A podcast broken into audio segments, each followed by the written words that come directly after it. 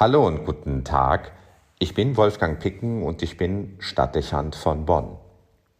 Es ist Sonntag, der Vortag von Allerheiligen, einem der bedeutendsten Hochfeste für die katholische Kirche. Mit den Nachmittagsgottesdiensten beginnt der Vorabend dieses in Nordrhein-Westfalen als gesetzlicher Feiertag begangenen Allerheiligentages. In der kirchlichen Tradition wird es auch als das Osterfest der zweiten Jahreshälfte bezeichnet. Mitten in dunkler werdender Zeit und deutlich herbstlicher Stimmung formuliert dieser Tag den Glauben an die Auferstehung. Das Leben endet nicht mit dem Tod. Wir Menschen vergehen nicht einfach und lösen uns in nichts auf. Wir werden geheiligt, also geheilt und befreit und erreichen das Ziel unserer Existenz, das ewige Leben, und zwar alle, deshalb aller Heiligen. Ein bedeutsamer Reflex auf die Zeichen der Vergänglichkeit, die uns der Herbst vermittelt. Die damit aufkommende Frage, die einen in den langen dunklen Stunden und dem Blick auf die kahl werdende Natur gelegentlich auch intensiv bedrängen kann, nämlich die Frage nach dem Ziel und Sinn eines vergänglichen Lebens und einer endlichen Welt, wird entlastend und positiv beantwortet.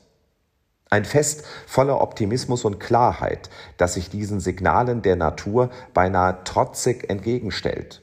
Wir müssen diese Zeichen der Endlichkeit nicht fürchten, weil wir wissen, wir sind alle für das Heil berufen, weil Gott uns liebt. Ein besonderer Festtag, der in vielen Regionen dazu genutzt wird, die Gräber zu schmücken und aufzusuchen, denn den Toten gilt diese Botschaft zuerst. Sie hat sich bereits an ihnen erfüllt, und das kann ein starker Trost sein, wo immer die Verstorbenen besonders fehlen. Es ist in Bonn zugleich auch dieser Sonntag und Vorabend des Allerheiligenfestes, der dazu genutzt werden wird, die Münsterbasilika nach mehr als vier Jahren wieder zu eröffnen. Sie musste vier Jahre lang geschlossen bleiben, um sie einer Generalsanierung zu unterziehen.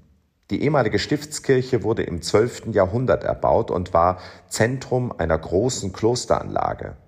Nach der Säkularisation wurde das romanische Münster zur Pfarrkirche. Später wurde sie zur Basilika erhoben. Schließlich gehört sie zu den bedeutendsten Monumenten der Romanik in Deutschland. Der Ursprung dieses Kirchbaus führt ins dritte Jahrhundert zurück. An der Stelle, an der sich der hoch aufragende Vierungsturm der Basilika erhebt, hatte man die Märtyrer Cassius und Florentius bestattet, die bis heute als die Stadtpatrone Bonns verehrt werden. Das Bonner Münster ist also ihre Grabeskirche und ist errichtet, um der Verehrung dieser heiligen Raum zu bieten. Da war es also naheliegend, am Vorabend des Festtages, der der Verehrung aller Heiligen gewidmet ist, die Kirche wieder zu öffnen, in denen die Gebeine der beiden Heiligen ruhen, die auf die Ursprünge des christlichen Glaubens dieser Stadt und im Rheinland verweisen. Dazu wird sich die Basilika in einer Weise zeigen, wie sie den meisten Bürgerinnen und Bürgern der Stadt kaum erinnerlich sein kann. Die Kirche hat sich einem Verwandlungsprozess unterzogen. Die früher düstere Anmutung des Raumes ist verschwunden. Jetzt ist sie lichterfüllt. Die Wände und Gewölbe sind hell und die Beleuchtung inszeniert die Architektur so, dass der Raum strahlt und zugleich Weite und Tiefe entfaltet. Das Apsismosaik, das den Pantokrator, den Weltenherrscher Christus abbildet, zeigt sich in strahlenden Farben und leuchtendem Gold. Es wirkt wie ein Anziehungspunkt für den Blick und verweist auf das Ziel des Lebens. Nicht Tod, sondern Leben und Himmel. Wandmalereien und Mosaike erhielten ihre Strahlkraft zurück.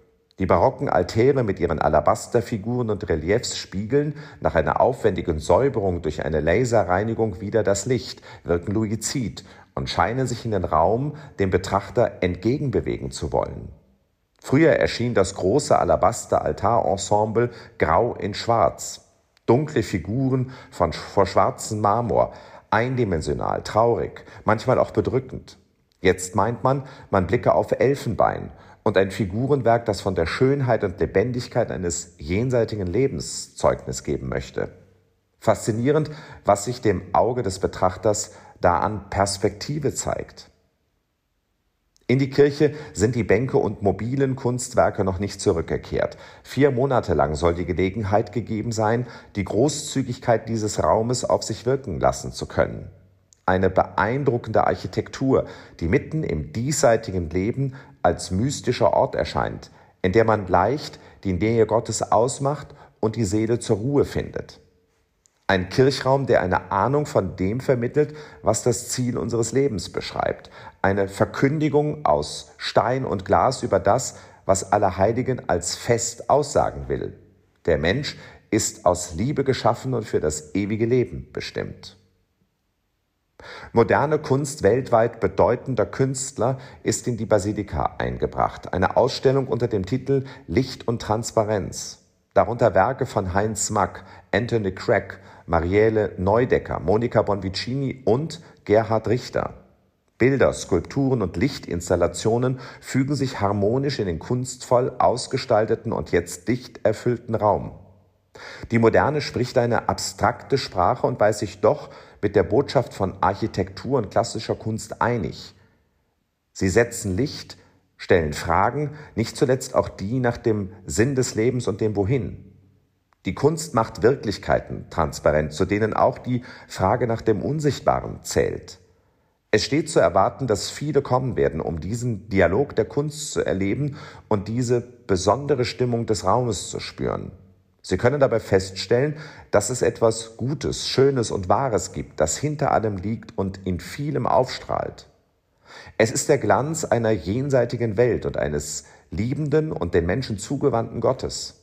Alles das kündet davon, der Mensch muss sich nicht sorgen. Der Tod wird nicht das Leben nehmen. Wunden werden heilen. Enge sich weiten. Last von uns abfallen. Alles wird von Liebe und Licht erfüllt werden. Wir werden leben, ohne an ein Ende sehen zu können. Aller Heiligen. Das große Geheimnis unseres Daseins löst sich auf. Wir stehen am Vortag dieses Festes und bald schon beginnt es mit dem Vorabend. Ein Tag, der uns verdeutlicht, wozu wir leben und wohin unser Weg führen wird. Licht und Transparenz, Transzendenz. Ich wünsche Ihnen, dass Sie diese Botschaft erreicht und erfüllt. Wolfgang Picken für den Podcast Spitzen aus Kirche und Politik.